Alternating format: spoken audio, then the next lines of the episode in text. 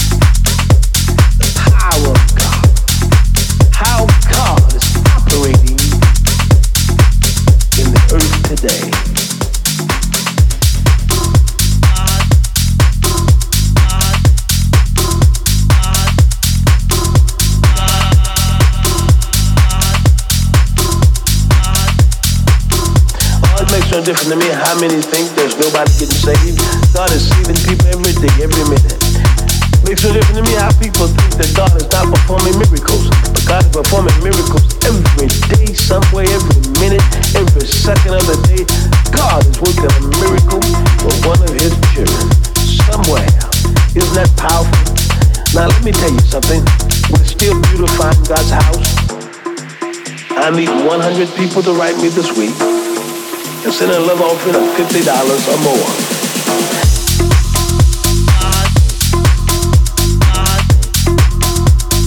Fifty dollars or more,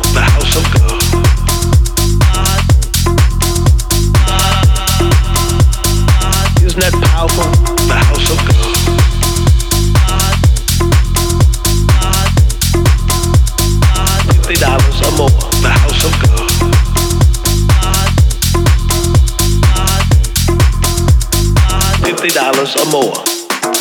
Let God use you this week for His glory. Let us beautify the house of God together. I am excited about the house of God. I am excited, and I believe that it's time that all of us fall in love with God's house, to fall in love with doing something for the house of God. I need at least a hundred of you listening now to write me and send $50 or more this week for the ministry itself, for the work of God, for the beautification of the house of God. And when you send something for God's house, God's going to a miracle in your house, the house of God.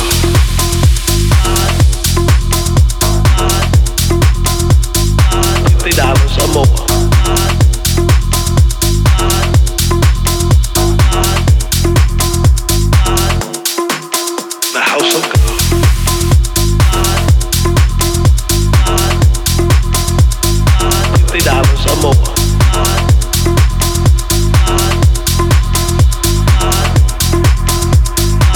That powerful?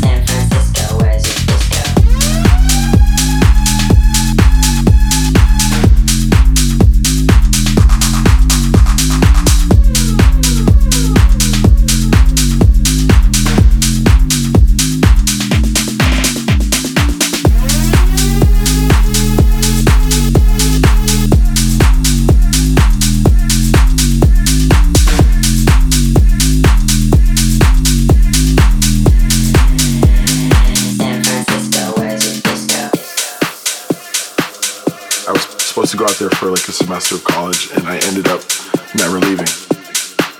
It's that energy on the dance floor that I think has, you know, helped house music completely thrive from there. There's definitely like the leftover hippie vibes from the 60s and 70s, I think. Uh, it's just a great place to go out. There's something going on every night of the people there are fun. It's just, yeah, I love it. San Francisco, where's your disco?